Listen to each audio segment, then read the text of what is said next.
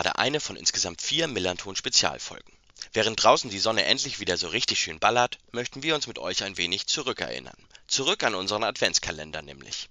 Dort haben wir mit insgesamt 21 aktuellen oder ehemaligen Spielern über ihre besonderen Tore gesprochen. Aber wir haben natürlich die Kontakte zu diesen Spielern nicht hergestellt, um nur über ihre Tore zu sprechen. Bei einigen gab es die Möglichkeit, dass wir auch noch ein bisschen länger sprechen. Herausgekommen sind dabei insgesamt acht Gespräche mit ehemaligen St. Pauli-Spielern. Diese Gespräche präsentieren wir euch jeweils im Doppelpack, also in vier Episoden und damit hoffen wir, dass wir die Länderspielpause für euch ein wenig verkürzen. Viel Spaß in dieser Episode mit Ralf Gunesch und Marius Ebbers. Ralf Gunesch, du bist 2003 zum FC St. Pauli gekommen. Das war ja, ähm, ja durchaus eine aufregende Zeit, eine aufreibende Zeit für den FC St. Pauli. Was für eine Truppe hast du damals da eigentlich vorgefunden? Äh, erstmal gar keine. Ähm, es war ja die meisten Zuhörenden werden natürlich wissen, was damals los war mit dem Doppelabstieg und den finanziellen Schwierigkeiten und so weiter. Ähm, es war einfach so, dass bei meinem ersten Hamburg-Aufenthalt, das war irgendwann im Juli, August, äh, es war ein, so ein großes Casting eigentlich. So, so äh, der FC St. Pauli sucht seine Spieler. Ähm, wurde kein Superstar gesucht, sondern man hat irgendwie elf bzw. 22 Leute gesucht, die ähm, irgendwie auch in der kommenden Saison ähm, in der Liga drin bleiben können. Und äh, dementsprechend war das alles sehr, also Rumpftruppe äh, ist halt ein sehr böser Begriff, aber viel mehr war das tatsächlich nicht. Und ähm, ja, das im, Tra äh, im Trainingslager, im Probetraining hat anscheinend ganz gut funktioniert, dass Harald Gärtner und Franz Gerber, das Trainerteam, damals gesagt haben, komm, kriegst von uns einen Vertrag. Allerdings erst im September weil äh, ja am 30.08. Ähm, das äh, Transferfenster geschlossen hat und äh, man sich da nochmal das Monatsgehalt des Augusts sparen kann. Mhm. Deswegen hat man den Vertrag erst zum 1.9. aufgesetzt. Ja, damals war das tatsächlich, das war halt das Denken und es war, es war nicht viel Geld, das kann ich euch sagen, aber trotzdem dieses Monatsgehalt wollte man, wollte man sich sparen, deswegen erst zum 1.9. Äh, komplett neu zusammengewürfelt, verrückter Haufen. Ich meine, aus diesem verrückten Haufen ist ja dann noch ein bisschen was entstanden, die, die Jahre drauf. Aber ich, ich kannte, glaube ich, so gut wie gar keinen.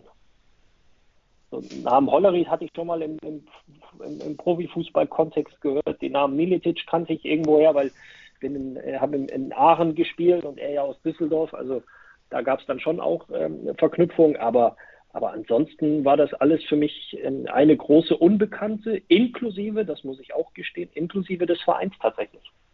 Ach, ja, schau an. Du bist ja damals ähm, Nationalspieler gewesen auch, ne? Verrückt, oder? Ja, also, ich habe äh, tatsächlich, ich gehörte zu den Besten meines Jahrgangs. Man mag es kaum glauben, aber ich habe tatsächlich ähm, von der U17 bis U20 habe ich ähm, war ich Nationalspieler, ja, habe ich ein paar Länderspiele gehabt, richtig. Und, ich, ich, und von da kannte ich übrigens Alexander Meyer, der ja dann aber nicht mehr beim FC St. Pauli war. Ah, ich stelle mir das ja, ich, ich, ich frage das deswegen, weil ich ähm, mir das vorstelle, wie einen riesigen Kontrast in die U-Nationalmannschaften zu durchlaufen und dann zum FC St. Pauli zu wechseln, in die Phase nach dem Abstieg direkt. Jein, jein. Also zu dem Zeitpunkt, wir sprechen ja jetzt tatsächlich äh, schon über, über 18 Jahre. Ähm, 2001 habe ich mein erstes Länderspiel gemacht und zu dem Zeitpunkt war das noch nicht so glamourös in Anführungsstrichen, wie es bereits heute in den Junioren-Team, in den Junioren-Nationalmannschaftsteams ist. Also ähm, das, das war noch nicht der Fall. Also ähm, ja, es war relativ, es war recht professionell und wir haben auch Zeugwart und Physio und so war alles mit aber ähm, es war nicht, es war weit weg von dem, was, äh, was heutzutage so Standard ist, sagen wir es mal so. Und ähm, bei Alemannia Aachen war es jetzt auch nicht so, dass wir ein super modernes Trainingszentrum etc. hatten. Äh, deswegen war die Umstellung oder die Erfahrung für mich jetzt nichts, ähm, wie soll ich sagen, nichts Schockierendes oder nichts, äh, nichts negativ Überraschendes, sondern ähm, das war ja, so wie ich so es im Prinzip erwartet habe. Also das war so, wie ich es auch kannte. Deine Entwicklung, die du dann genommen hast beim FC St. Pauli, die war ja durchaus rasant. Du bist dann ähm, 2006 direkt sozusagen aus der Regionalliga, aus der dritten Liga, bist du nach Mainz gewechselt in die erste Liga. Da hast du in der, in der einen Saison hast du zehn Spiele in der ersten Liga gemacht, ähm, hast aber auch, naja, nicht, also hast auch viel Zeit auf der Bank verbracht, sage ich mal. Was hat da in Mainz nicht funktioniert oder hat es funktioniert, aber irgendwie nicht so richtig? Erzähl mal aus der Mainzer Zeit. Naja, im Prinzip leitest du es ja schon ein, indem du sagst, du hast den großen Schritt in die erste Liga gemacht. Also ich habe halt eine Liga übersprungen ähm, und die Rollen, die Rollenverteilung war ganz klar. Man muss sich das nur vor Augen führen. Ich bin als dritter Innenverteidiger geholt worden. Vor mir waren Manuel Friedrich, zu dem Zeitpunkt Nationalspieler ähm, Deutschland und äh, äh, Nicole Czernoweski, äh, Fußballer des Jahres, Nationalspieler. Ähm, also es war, ja, da war, da war nicht, äh, nicht viel zu holen für mich. Der Auftrag war ganz klar, ein Backup zu sein. Der Auftrag war, ähm, äh, zu lernen, weiterzuentwickeln. Ich bin relativ früh auch ins kalte Wasser geworfen worden, ähm, weil, weil Manu sich bei der Nationalmannschaft bei der ersten Länderspielpause verletzt hat. Dann habe ich gegen, ähm, gegen also in Cottbus mein Debüt gegeben. Äh, für mich im Nachhinein eine sehr, sehr lehrreiche Zeit, auf vielen Ebenen sportlich, ähm, im Umgang mit vielen Situationen. Ich äh, muss auch sagen, ich bin sehr, sehr froh drum, ein Jahr mit ihm Klopp zusammengearbeitet zu haben, weil ähm, er wirklich ein sehr, sehr akribischer, charismatischer, intensiver Trainer ist, ähm, anstrengend und das, mit anstrengend meine ich null negativ, sondern ähm, jemand, der dich sehr, sehr fordert und fördert. Ähm, ich würde es auch nicht als verlorenes Jahr bezeichnen, auch wenn ich in Anführungsstrichen nur zehn Spiele gemacht habe, aber äh, ja, ich, es, es, es war halt klar, dass ich nicht viel spiele. Ähm, natürlich war nicht alles gut, keine Frage, aber definitiv kein verlorenes Jahr, sondern sehr, sehr interessante, wichtige auch äh, Erfahrungen für meine spätere Laufbahn, von denen ich auch heute noch profitiere. Und ähm, der Wechsel kam im Prinzip, weil eigentlich hatte ich einen Dreijahresvertrag. Wir waren halt mit Mainz 05 leider abgestiegen. Der FC St. Pauli war aufgestiegen. Das heißt, man hat sich in einer Liga wiedergesehen. Und ähm, mein Telefon stand nicht still. Also Stani hat wirklich, ja, das war schon arg anstrengend. Und die Entwicklung innerhalb des äh, Vereins äh, in Mainz waren dann auch so, ähm, und da bin ich, Entschuldigung, da bin ich Christian Heidel auch sehr froh, dass er mir da keinen, oder dass sie mir da keine Steine in den Weg gelegt haben, ähm, dass äh, viel Personal auf der Innenverteidigerposition äh, äh vorhanden war, so dass der Wechsel dann nicht mehr viel im Wege stand. Das hast du sehr ähm, schön beschrieben und tatsächlich ein bisschen anders, als ich mir das, als ich mich vorbereitet habe auf dieses Gespräch, als ich mir das gedacht habe. Denn auf meinem Fragenbaum ist die nächste Frage, war es eine Niederlage zum FC St. Pauli zurückzukehren? Vielleicht kannst du die Frage trotzdem nee, beantworten. Also, äh, überhaupt nicht. Ähm, es, es, war keine Niederlage. Das ist, das ist ja immer die, äh, die, äh, die, die Frage ist auch immer, was für Ansprüche hat man oder wie will man sowas bewerten? Natürlich hätte ich gerne, und das, das, das meine ich ja, es war nicht immer alles gut, natürlich hätte ich gerne auch mehr gespielt, gerade in der Rückrunde, als ich ähm, wenig eine, eine Rolle gespielt habe. Aber ähm, trotzdem ähm, waren das äh, unheimlich wichtige Erfahrungen. Ja, auch wie gehen Trainer mit Spielern um, die eben ähm, weniger spielen oder vielleicht ein bisschen hinten dran sind? Oder wie geht man auch als Spieler damit um? Was lernt man daraus? Ähm, was zieht man daraus? Und ähm, deswegen würde ich das nicht als Niederlage oder als verschenkte Zeit und das würde ich, das ist, das würde auch schon fast unverschämt wirken.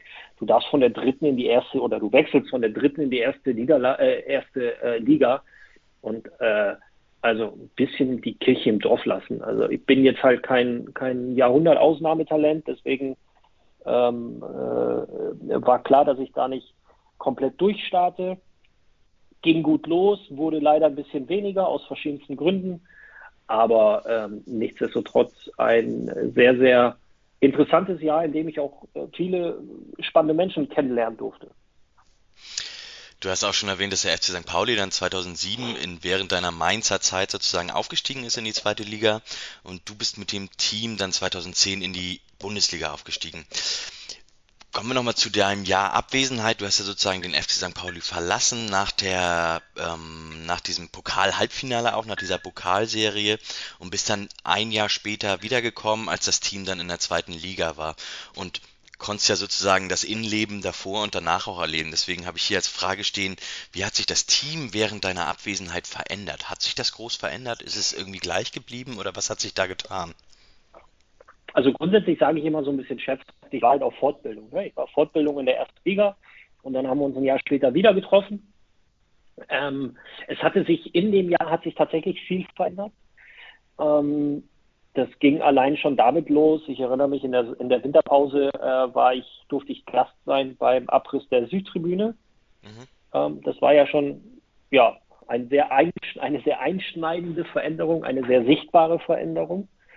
Ähm, auf dem Trainingsgelände hatte sich einiges verändert, weil Stani da der sehr, sehr viel angeschoben hat im Hinblick auf, ich nenne es mal Professionalisierung, die dann auch nötig wurde in der zweiten Liga ähm, ich glaube, die auch ähm, mit ausschlaggebend und entscheidend war, dass man das eh noch so hingekriegt hat, wie man es hingekriegt hat mit dieser, mit dieser Serie seit seiner Übernahme oder nach seiner Übernahme als Cheftrainer. Und ähm, jetzt rein personell, da hatte sie jetzt nicht so viel getan. Also da kannte ich die allermeisten noch. Mhm. Wenn du, also du hast ja viel erlebt mit dem Verein, ähm, wenn du nur eine einzige Erinnerung an deine Zeit beim FC St. Pauli erzählen könntest, dürftest, jetzt hier, welche wäre das?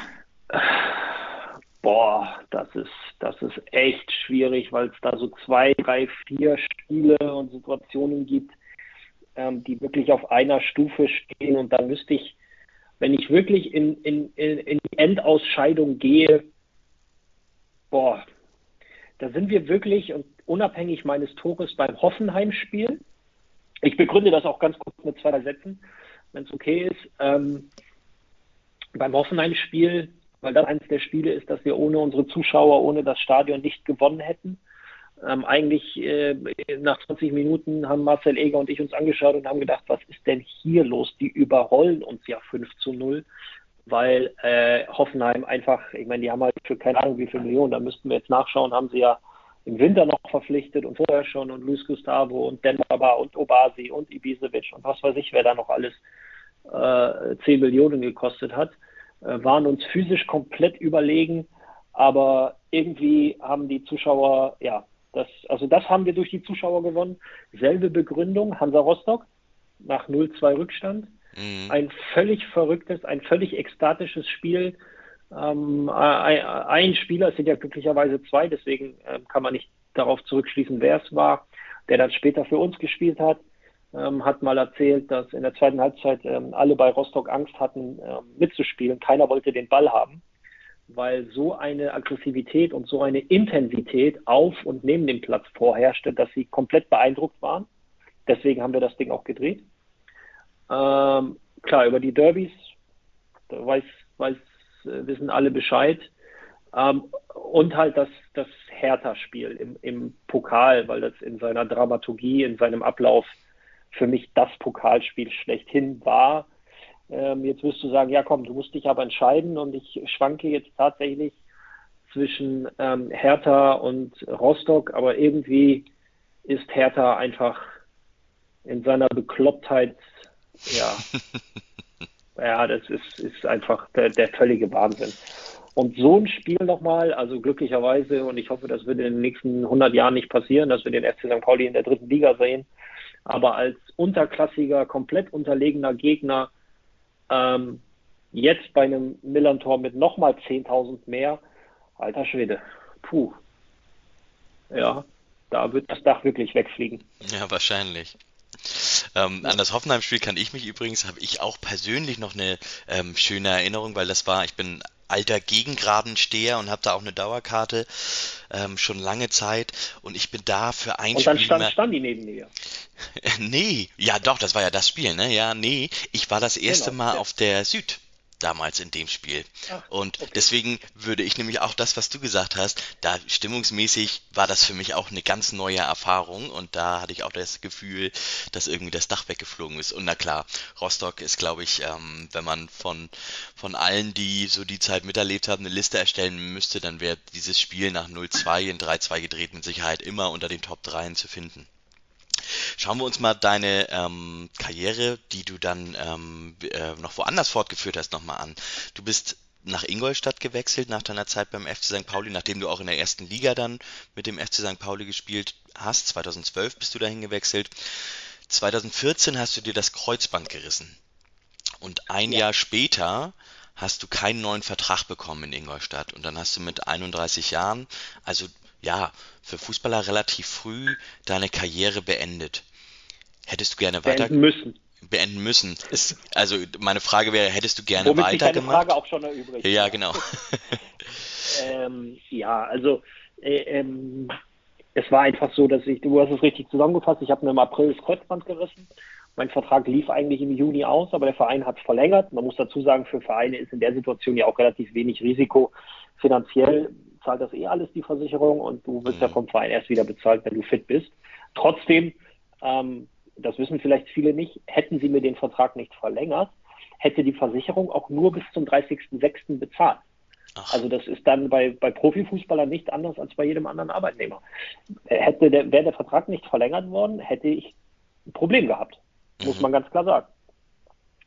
Ähm, insofern ähm, cooler Move damals. Also hat mich am selben Tag hat mich abends noch Thomas Linke angerufen und hat gesagt, pass auf, mach dir da mal keinen Kopf.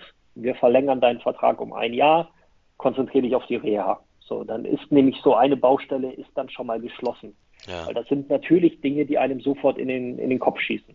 So, dann ähm, war es dann so, dass in der darauffolgenden Saison lief es beim FC Ingolstadt richtig gut. Also da hat Ralf Hasenhüttl echt geile Arbeit geleistet. Auch einer derjenigen, bei dem ich sehr, sehr froh bin, mit ihm zusammengearbeitet zu haben. Ähm, echt geile Arbeit geleistet. Wir sind ja in dem Jahr Meister geworden und aufgestiegen. Ich durfte am letzten Spieltag in Kaiserslautern auch nochmal eine halbe Stunde mitspielen. Ähm, hat er mich nochmal mitgenommen und eingewechselt. Und es war aber klar, ähm, es sind, es sind, äh, es, sind es ist eine Top, ähm, äh, äh, Top-Personal mit Martip, mit Hübner. Ähm, Roger konnte noch in Verteidigung spielen. Also sie waren da sehr gut aufgestellt, dass mein Vertrag nicht verlängert wurde. Darauf habe ich mich eingestellt. Mhm. Hab aber gedacht, Mensch, mit der Erfahrung und mit dem mit dem Hintergrund und, und, und mit der Karriere, ja, da geht schon auch mal was. Also ich habe immer gesagt, so bis 3, 34 würde ich gerne spielen, habe mich auch körperlich dazu in der Lage gesehen, ähm, war fast, das sagen ja immer viele Spieler, fitter als noch vor der Verletzung, weil du natürlich in so einer Reha-Phase sehr, sehr viel Zeit hast, gerade auf physischer Ebene sehr, sehr viel zu arbeiten. Ähm, also da war ich wirklich körperlich in, ja, ich würde fast sagen, in dem besten Zustand den ich in meiner Karriere hatte und ähm, bekam aber immer dieselbe Aussage bzw. Ab, Absage, ja, wir wissen ja, Bundesliga erfahren, dies, das, aber der ist halt zu alt mit 31. Mhm. Ich war kurz vorm 32. Ich, werd, äh, ich bin im September geboren, das heißt immer quasi zu Saisonbeginn bin ich ein Jahr älter geworden und war halt echt so, wow, okay, das, das ist schon krass. Also ähm, zu dem Zeitpunkt war es, ist gar nicht so, ist ja noch nicht so lange her, aber damals war wirklich so, so ein kompletter Jugendwahn, was sich so ein bisschen bei einigen Vereinen zumindest geändert hat.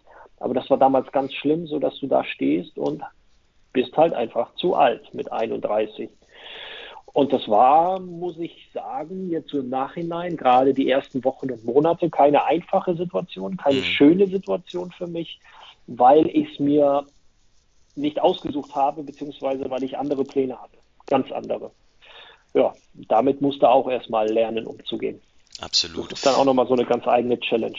Ja, du hattest dann ähm, für die zweite Liga gesucht. War das Ausland ein Thema? Dritte Liga? War das alles noch ein Thema bei dir? Oder hast du, hast du alles Also- abgeklopft und überall die gleiche Antwort bekommen? Äh, zweite, dritte Liga war halt ein Thema für mich, ja. Ähm, Ausland tatsächlich gar nicht so sehr. Ähm, ich weiß auch nicht, ob das Sinn gemacht hätte. Ähm, Das einzig Konkrete war aus dem, eh, ohne jetzt äh, konkret irgendwelche Namen zu nennen, äh, aus dem äh, aus dem Hamburger Amateurbereich äh, gibt es ja durchaus auch finanzstarke Mannschaften, die jetzt nicht zwingend den, ähm, den Weg nach oben suchen, sondern sich in ihrer Liga wohlfühlen. Aber das war für mich kein Thema. Mhm. Du bist dann stattdessen ähm, nach diesem, ja, anders kann man nicht sagen, erzwungenen Karriereende, Spielerkarriereende, bist du Jugendtrainer geworden bei Ingolstadt. Und du bist jetzt aber auch, ich weiß jetzt gar nicht wie lange, aber du bist dann Experte bei The Zone geworden. Ähm, wie lange machst du das jetzt bei The Zone? Äh, also bei The Zone, oder ich, ich bleibe mal chronologisch, es war so, dass ich, ich habe mich weiterhin fit gehalten, mhm. ähm, weil ich, weil ich, es kann ja dann im Winter noch was passieren. Mhm. Allerdings als im Winter dann halt, äh, weil bis zum Winter kann man ja als Vertragsloser kannst du ja jederzeit verpflichtet werden kurz zu den Regularien, falls das nicht alle auf dem Schirm haben.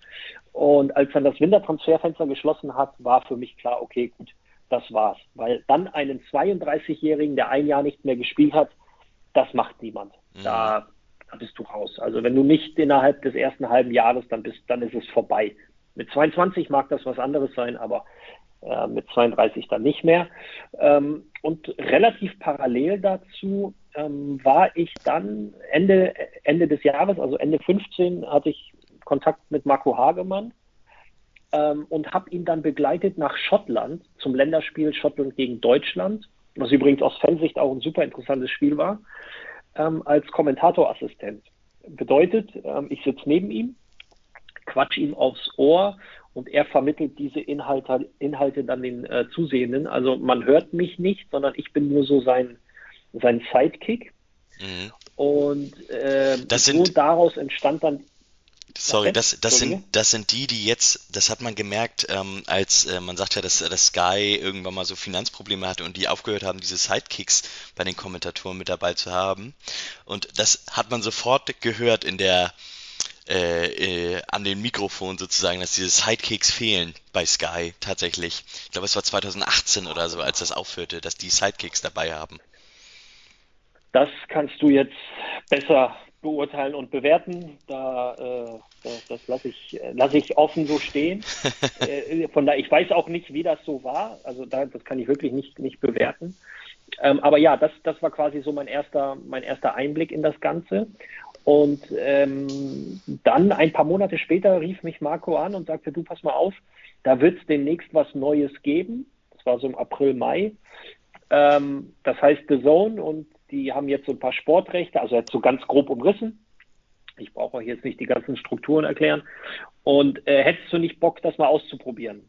Dass man dich auch hört, quasi. So dieses, weil das kann man ja, glaube ich, schon sagen, dass der Sohn so dieses Kommentator-Experten-Ding äh, in Deutschland etabliert oder wieder etabliert hat, wieder ja. eingeführt hat. Ja. Ähm, oder übernommen hat aus dem Ausland, wie auch immer. Erfunden haben sie es nicht, aber übernommen. Und ähm, also ich bin tatsächlich seit Juni 2016 dabei. Da waren wir noch in der Beta-Phase. Also wirklich noch Testballon. Ähm, ich glaube, es waren 2000 ausgewählte Abonnements, die so verteilt in Deutschland waren. Ähm, so, so Soft-Opening-mäßig, mhm. um Dinge auszuprobieren, um die Technik auszuprobieren und so weiter. Und mache das dementsprechend jetzt seit äh, fünfeinhalb, ja, so grob fünfeinhalb Jahre. Ja. Quasi von Anfang an. Ja. Du hast das mit Marco Hagemann ähm, zusammen gemacht und ihr habt lange auch die Premier League gemacht ähm, und ähm, macht ja verschiedenste Spiele, Champions League machst du auch. Ähm, ich verfolge das mhm. auf in den sozialen Medien, sowohl über ähm, die Accounts von Marco Hagemann, aber auch über dich. Und ich habe dir ja jetzt schon ähm, durchaus so ist ganz soft mal meine Kritik an Kommentatoren bei Sky genannt. Das ist leider bewusst nicht gegendert. Ähm, und du und auch Marco Hagemann, ihr macht beide immer ähm, ab und an, zeigt ihr mal, was ihr so an Rückmeldungen kommt, bekommt aus den sozialen Medien. Und das ist also da klappt mir regelmäßig die Kinnlade runter, wie, wie, wie ihr angegangen werdet. Und das bekommt man ja auch viel mit. Ähm, ich habe das jetzt gerade von Claudia Neumann gehört, was die sich anhören muss als Kommentatorin. Ähm, wie gehst du mit sowas um? Weil das ist, also das, was ihr da manchmal teilt, ist, ja, da müsste man fast äh, überlegen, ob man Anwälte einschaltet eigentlich.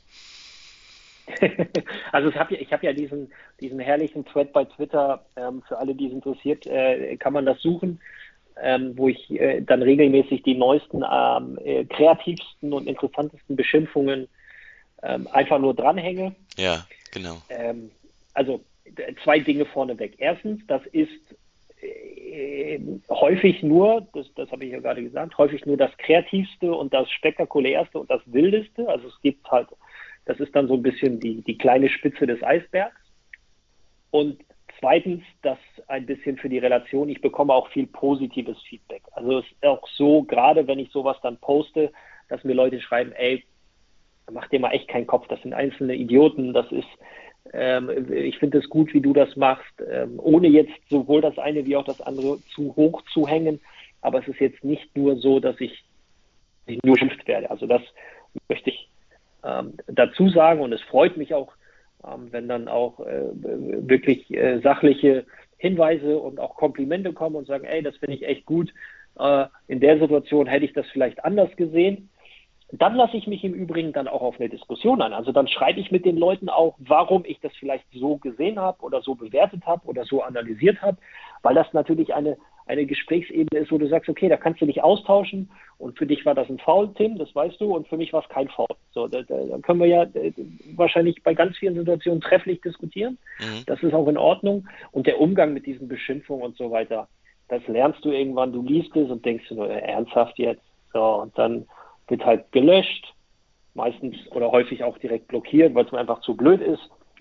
Und wenn es besonders kreativ oder in irgendeiner Form ähm, ja, interessant und teilenswert ist, dann siehst du ja, mache ich einen Screenshot, ähm, anonymisiere das Ganze, dass kein Rückschluss auf den, auf den Absender ist. Auch das bewusst nicht geändert, weil ähm, mhm. ja, ich glaube, ich, das kannst du an einer Hand abzählen, wenn überhaupt, dass mir da mal eine weiblich gelesene Person ähm, irgendwie sowas schickt. Entschuldigung.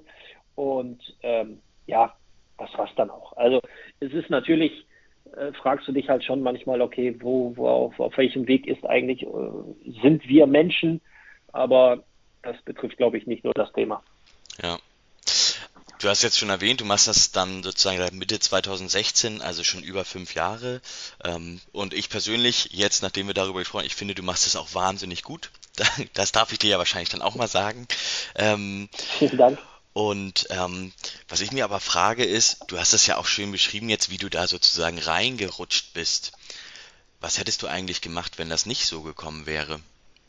Mit deinem ja, das ist eine gute Frage. Die, ja, ja, äh, das ist genauso eine gute Frage, wie was hättest du gemacht, wenn du nicht Profifußballer geworden wärst. Ähm, das ist eine gute, eine schwierige Frage. Ähm, die beantworte ich, äh, indem ich auch eine Frage von, äh, von vorhin aufgreife mit dieser Trainertätigkeit. Nachdem ich mich ja fit gehalten habe, hat Stefan mich so mehr und mehr damals, Stefan Leitl, der Trainer der zweiten Mannschaft in Ingolstadt, heute in Fürth, ähm, so mehr und mehr quasi vom Spieler zum, zum Trainerassistenten ähm, befördert. Also wir haben tatsächlich immer vor den Trainingseinheiten so zwei Stunden vorher nochmal geschrieben, ziehe ich heute schwarz oder rot an. Rot bedeutet Spieler, schwarz bedeutet Trainer. Mhm. Und äh, dann habe ich die entsprechenden Klamotten mitgenommen und habe ihn sehr häufig im Training unterstützt. Ähm, mein erster Schritt waren dann tatsächlich Videoanalysen, also in den kommenden Gegner. Er hat mir dann die, die äh, Videos der kommenden Gegner, ähm, das war ist die Regionalliga Bayern, gegeben und dann habe ich so ein, so Scouting-Report für ihn geschrieben. Und ähm, ja, über das bin ich dann ins Trainerteam reingerutscht, äh, habe parallel meine Jugend-Elite-Lizenz gemacht, habe dann meine A-Lizenz gemacht, ist die zweithöchste in Deutschland. Ich darf quasi alles außer Cheftrainer erste, zweite, dritte Liga und Nationalmannschaft natürlich ähm, bei den Männern. Und äh, aber Co-Trainer dürfte ich und äh, war dann in den letzten Jahren beziehungsweise bis Corona-Beginn eben Co-Trainer U21, U19 Bundesliga, U17 Bundesliga und auch die U16 habe ich mit unterstützt. Also nicht gleichzeitig, sondern halt abwechselnd. Und ähm, meinst du, das ist was, was du auch längerfristig, also jetzt momentan machst du dann, bist du dann nur nur in Anführungszeichen nur noch ähm, Kommentator. Ähm, aber das ist etwas, was du nicht aus den Augen verlieren möchtest? Oder fühlst du dich jetzt gerade eher so im Bereich, ähm, ich sag mal so im Expertendasein als im, im, im, beim, bei, bei, beim Kommentieren ein bisschen wohler und siehst du das auch dauerhaft als deine Tätigkeit? Also ähm, ich fange mal so an. Meine Scheine mache ich nicht ohne Grund. Ähm, Stand jetzt, äh, Ende 2021, ist es einfach so, dass ich erst seit kurzem wieder in Hamburg lebe. Ähm, deswegen ähm, diese Tätigkeit als Trainer oder ähnliches da noch gar nicht wieder forciert oder aufgenommen habe, weil ich halt vor kurzer Zeit den, den äh, Wohnort gewechselt habe. das bedeutet, dass ich jetzt hier ankomme oder angekommen bin und dann ähm, ja, das, das quasi wieder anschiebe, wo sich denn Möglichkeiten ergeben, äh, weil ich auch oder schon auch das Ziel habe, im Trainerbereich zu arbeiten. Parallel dazu und bis zu einem gewissen Grad geht das ja auch parallel, finde ich meine Expertentätigkeit bei der Zone weiterhin wahnsinnig spannend. Du hast es eben gesagt, ich darf, ähm, also 90 Prozent meiner Spiele sind halt Champions League und ähm, die deutsche Fußball-Bundesliga. Und da sage ich ganz klar, okay, es gibt halt auch Schlimmeres als irgendwie eine der attraktivsten oder eine der interessantesten Ligen Europas oder eine der größten. Auch das ist jetzt sicherlich wieder eine, einen eigenen Podcast wert, welche Liga in Europa denn am besten ist. Aber ähm, die, die, die, die höchste deutsche Spielklasse begleiten zu dürfen, analysieren zu dürfen, sowie die Königsklasse des, ähm, des äh, Fußballs. Ähm, ja, also das ist äh, eine absolute Luxussituation und ähm, solange es geht und solange man mich lässt, ähm, ja, und mir das diesen großen Spaß macht, werde ich das auch weiterhin machen und ja, parallel halt das mit dem, mit dem Trainerdasein äh, anschieben und aber das ist ähnlich wie vor der Spielerkarriere. Das, du kannst es planen, du kannst es dir vornehmen, du kannst alles dafür tun, aber ob es nachher klappt, boah, gute Frage. Da gibt es viele verschiedene Faktoren, die, die dafür verantwortlich sind.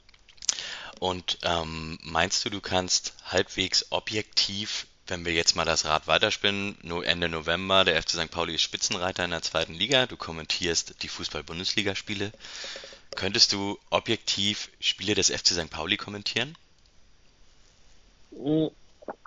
Ähm, in den 90 Minuten behaupte ich, kann ich das. Ähm, ich habe es sogar schon geschafft, den HSV zu kommentieren und es ist nicht aufgefallen, dass ich keine Dauerkarte beim HSV habe. Sagen wir es mal so. Ähm, also da, da sage ich, da, da, da, kann man mir jetzt eine gewisse Selbstverliebtheit oder was auch immer unterstellen, aber äh, ich behaupte, und das wird mir vielleicht auch manchmal so ein bisschen als, als Schwäche ausgelegt, aber ich bin, was das angeht, sehr, sehr objektiv. Also ich kann dann wirklich in den 90 Minuten das komplett sachlich nüchtern betrachten in meiner Rolle als, als Experte. Ähm, ich, ich ziehe da immer gerne eine Parallele nach, nach äh, England, ähm, weil da arbeiten halt äh, Gary Neville und, äh, ah, und Carragher zusammen. Der eine ja die Legende bei United, der andere die Legende bei, ähm, bei Liverpool. Mhm. Jetzt auch nicht zwei Vereine, die zwingend eine Fanfreundschaft haben. Mhm. Und die beiden machen das großartig, aber wenn einer ihrer Vereine spielt, ähm, lassen sie sich natürlich so ein paar Frotzeleien fallen, aber da auch da wieder komme ich ganz schnell zu Neville.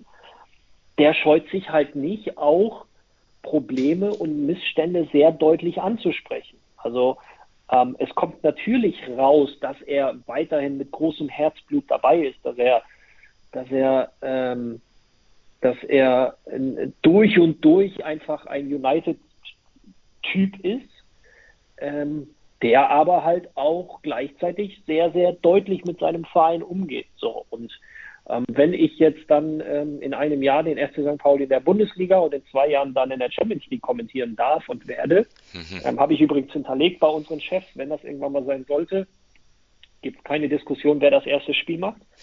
Äh, ansonsten kündige ich, wobei ich kann nicht kündigen, ich bin Freelancer. Aber ähm, dann ist das natürlich in der, ähm, in der, in der Analyse, in der Bewertung des Ganzen ähm, objektiv und dann werden auch Dinge angesprochen, die vielleicht mal nicht gut sind, aber solange das so weitergeht, gibt es ja wenig, was nicht gut ist. So sieht es aus. Sagen wir es mal so. Nein, also ähm, es ist schon so, dass ich, dass ich äh, natürlich Fan bin und bleibe dieses Vereins und diese Verbundenheit ist da, aber sollte es genau zu diesem Fall kommen, dass ich, äh, dass ich in einem Pflichtspiel, in einem Testspiel durfte ich es ja schon, aber in einem Pflichtspiel dann meiner Expertentätigkeit nachkommen werde und der FC St. Pauli spielt, dann äh, wird er genauso ähm, ja, betrachtet und analysiert wie jeder andere Verein auch. Vielleicht sogar noch ein bisschen kritischer. Das ist ja auch immer das Problem, wenn du irgendwo besonders dran hängst, dass du überkritisch bist. Absolut. Ralf Gunesch, vielen Dank für diesen Einblick in deine Karriere, auch in deine Karriere nach deiner eigentlichen Karriere. Ähm, Wir müssen kurz unterbrechen. Ich habe nämlich eine, eine Anekdote habe ich noch zum Hoffenheim-Tor. Oh, bitte, ja. Zu Timo Schulz. Ah, dem, ja, das wollen wir natürlich dem hören. Erfolgstrainer. Weil Schulle, Schulle nämlich, also wir saßen in, den Kabinen, in der Kabine nebeneinander. So. Schulle ist ein Typ, der mich vor jedem Bundesligaspiel genervt hat wie Sau. Warum? Weil Timo sich irgendwann mal vorgenommen hat, Mensch, der Ralf spielt immer dann gut, wenn er, ähm, wenn er vorher gereizt wurde. Weißt du, wenn er so ein bisschen gepiesackt wurde. Keine Ahnung, die wollten mein Aggressionslevel irgendwie hochschrauben. Das hat ihm wahrscheinlich Stani damals mitgegeben und Timo kann das sehr, sehr gut. Das heißt, er hat mich permanent in der Kabine gepiesackt, wortwörtlich und auch sprichwörtlich und hat mich genervt, dass ich, boah, ey, jetzt äh, schon der Halsmaul, so, und dann gehst du schon mit so einer gewissen Grundaggressivität aufs Feld. Mhm. Hoffenheim war eine Ausnahmesituation, weil ich erinnere mich noch, wie er neben mir sitzt und sagt, Ralle, weißt du was? Heute lobe ich dich mal, weil das, was du die letzten Wochen spielst, das gefällt mir richtig gut. Mach weiter so. Das war das erste und einzige Mal, dass Timo Schulz mich vor einem Spiel gelobt hat.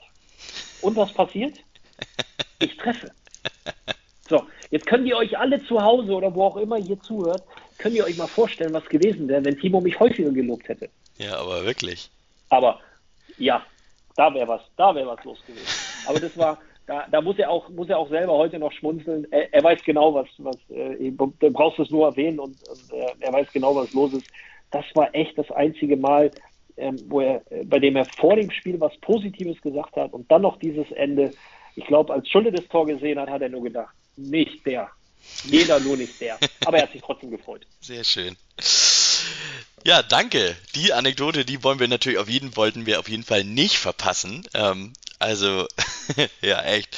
Ich kann mir, ich kann mir ein bisschen ja. vorstellen, wie das ist, ähm, in der Kabine von Timo Schulz gepiesackt zu werden. Das muss ganz fürchterlich sein, wenn, wenn der neben dir sitzt und sich auf dich eingeschossen hat. Vielen Dank, Ralf ja. Kunesch, für, für, diese, für diese kurze Anekdote, für den Einblick in deine Tätigkeit als Kommentator und für einen, ja, einen durchaus intensiven Überblick in deine Karriere als Spieler. Dankeschön.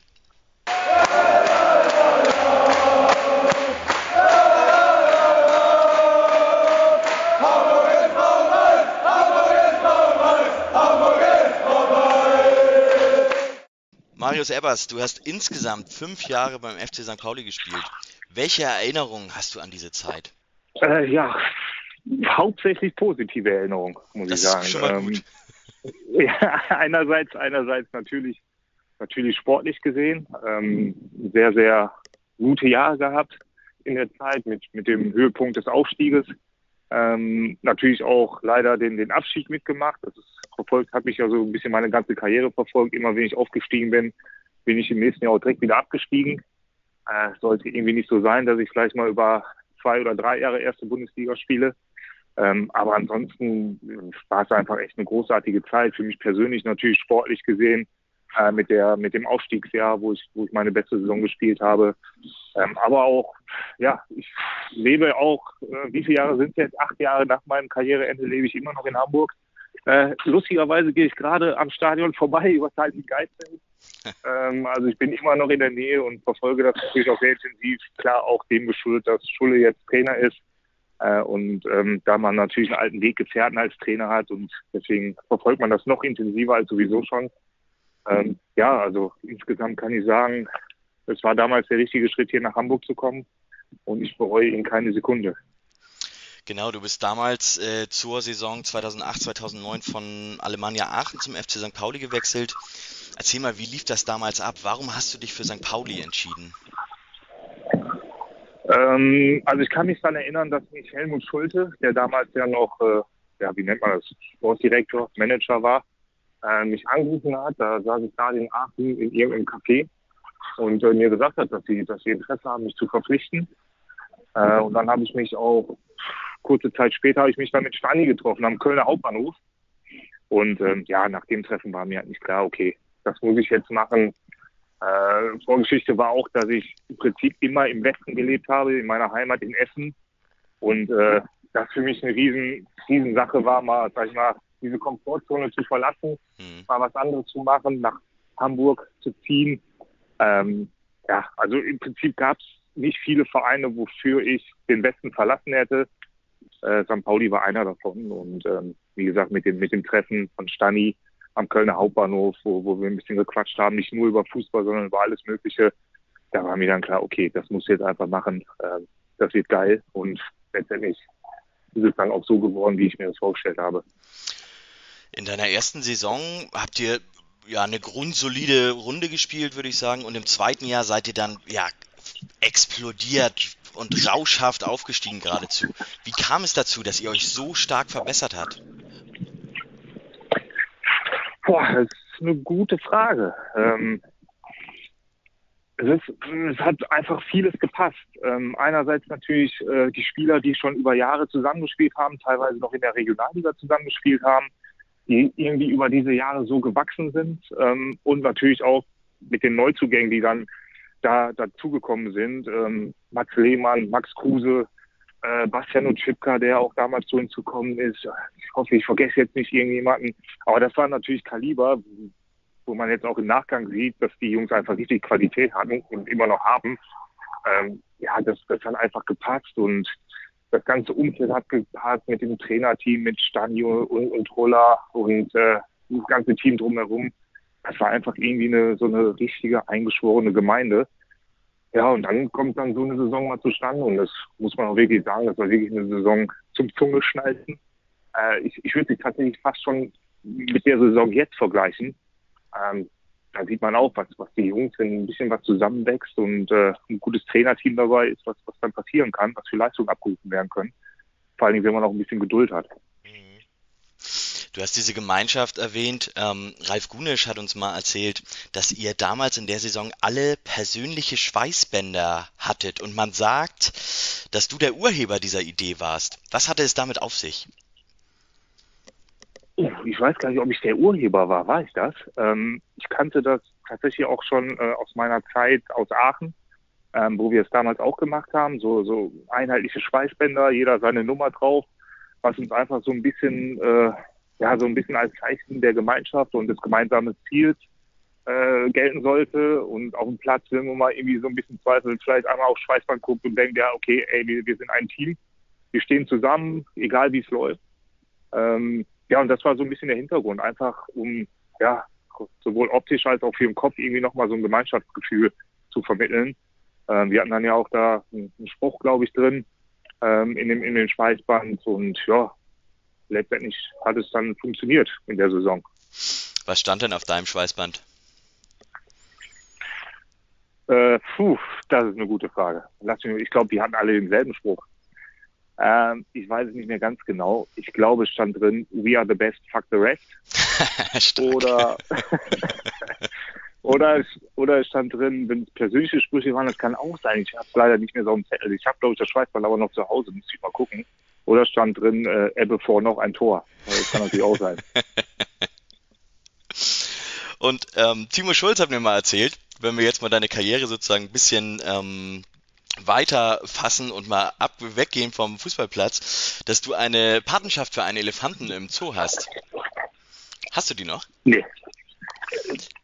Du, also ich weiß, da muss ich ganz ehrlich sagen, ich weiß nicht, ob Schulle da einfach einen Scherz macht auf meine Kosten, weil äh, ich ja auch in den Mannschaftskreisen von früher Ebbe Fand genannt wurde. Ja, genau, deswegen ist er jetzt, darauf gekommen. Ich, ich, ich, weiß jetzt nicht genau, warum ich so genannt wurde. Es könnte verschiedenste Gründe haben, da möchte ich aber nicht näher drauf eingehen. Ähm, aber eine Patenschaft für einen Elefanten hatte ich tatsächlich noch nie. Also da kann ich mich nicht dran erinnern. Ja, er brachte das in Verbindung. Er brachte das in ja? Verbindung mit dem Gesang über Ebbe Sand, über den damaligen Schalke-Stürmer. Er spielt so schön und elegant, der Ebbe Ebbe fand. Ja, also da kann ich mich auch noch erinnern. Aber ich glaube, mit der Patenschaft hat er die Story ein bisschen zu sehr ausgeschmückt.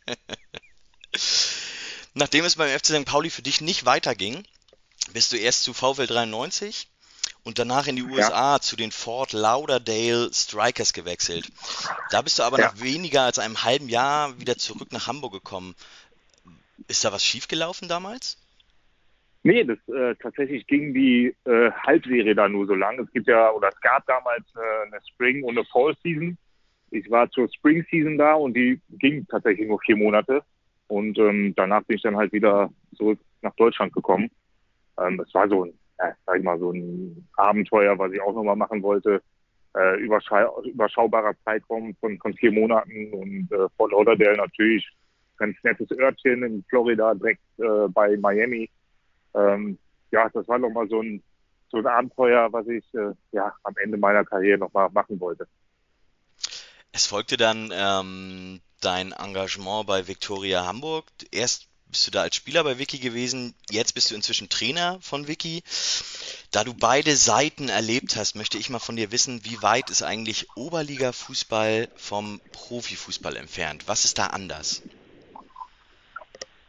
Boah, ja. Also, es gibt natürlich große Unterschiede in manchen Dingen und es gibt Sachen, die sich jetzt nicht sonderlich unterscheiden. Also ich würde behaupten, dass wir auch Spieler in der Mannschaft haben, die vom rein läuferischen mit, mit Bundesliga aufnehmen können. Also die laufen auch ihre 11, 12 Kilometer in den 90 Minuten. Ähm, das, das ist, glaube ich, zum Teil nicht so ein großer Unterschied. Natürlich hast du in der Liga auch ein Gefälle. Es gibt auch Spieler, die gerade mal sechs oder sieben Kilometer Fleisch schaffen. Ähm, aber das, das ist, glaube ich, nicht so ein Riesenunterschied. Der Unterschied ist natürlich von der, von der fußballerischen Intelligenz, von der Spielintelligenz, von der Handlungsschnelligkeit, vom Unfallverhalten. Das ist ja natürlich schon nochmal äh, ja, Riesenunterschied, ist klar. Aber das habe ich auch immer gesagt, selbst der Unterschied zwischen erster und zweiter Liga ist teilweise gigantisch. Und ähm, das ist, das ist so, sag ich mal, so, so ein Außenstehenden, der es selbst nicht miterlebt hat, ist das vielleicht gar nicht so bewusst. Aber der Qualitätsunterschied zwischen, zwischen sag ich mal, Spitzentruppe erster Liga und äh, Spitzentruppe zweiter Liga, der ist schon nochmal recht groß, würde ich sagen. Aber ansonsten, ja, alles drum und dran ist natürlich ein Riesenunterschied. Also, ich meine, wir, wir trainieren dreimal die Woche, immer abends. Ähm, dieser ganze Aufwand und das ganze drumherum, die Infrastruktur ist natürlich, also brauchen wir nicht drüber reden, ist natürlich ein Unterschied wie Tag und Nacht. Ja. Gut, dass du es angesprochen hast, die Unterschiede zwischen erster und zweiter Liga. Ähm, du hast auch zwei Jahre in der ersten Liga gespielt. Ich hoffe, ich habe da jetzt kein Jahr unterschlagen. Ähm, Hast du. Es waren drei. Ah, waren drei. Aber grundsätzlich ja. ändert das nichts an meiner, äh, an meiner These. Du warst erfolgreicher als, äh, als Spieler in der zweiten Liga. Würdest du dich als Simon Terodde der Zehnerjahre bezeichnen? Äh, ja, ist tatsächlich, also ich kenne Simon auch, ähm, war das eine oder andere Mal mit Simon auch schon, schon unterwegs. Ähm, deswegen äh, verfolge ich natürlich auch seinen Werdegang und ja, irgendwann ist er mir auch tierisch auf den Sack gegangen. Da war er halt noch 20 Tore hinter mir und jetzt ist er gefühlt äh, 100 Tore vor mir, was, was die Zweitligatore angeht. Das ist Wahnsinn. Also der Junge, das, das ist echt krank, was der in der zweiten Liga abliefert. Aber ja, also ich kann zum Teil nachvollziehen und genau das ist das, was ich ja auch sage. Also zwischen, zwischen erster und zweiter Liga ist nochmal ein Riesenunterschied. Natürlich gehört auch immer noch ein bisschen Glück dazu. Äh, äh ich glaube, Simon und ich rein vom Potenzial her wären wir sicherlich auch für mehr Tore in der ersten Liga gut gewesen. Aber ja, mal, da gibt es dann verschiedene Faktoren. Bei mir war es sicherlich auch ein gewisses Kopfproblem, was ich irgendwann in der ersten Liga hatte, dass ich dann vielleicht doch nicht das Selbstbewusstsein hatte, was ich in der zweiten Liga äh, gehabt habe. Ähm, ja, aber also ich weiß, wie, wie, wie Simon sich wahrscheinlich fühlt und ein Stück weit nervt das natürlich auch, wenn man immer nur hört, ja, zweite Liga war super, erste Liga hat es da nicht so richtig gereicht. Ja, aber so ist es halt. Ich würde ja, äh, damit du dann auch mal was anderes hörst, wenn du das immer hörst, in die Auswahl unseres Adventskalenders hätte es fast ähm, ein Tor von dir geschafft. Und zwar, das es müsste der sechste Spieltag gewesen sein in der Erstligasaison dann. Dein Kopfballtor gegen Hannover 96.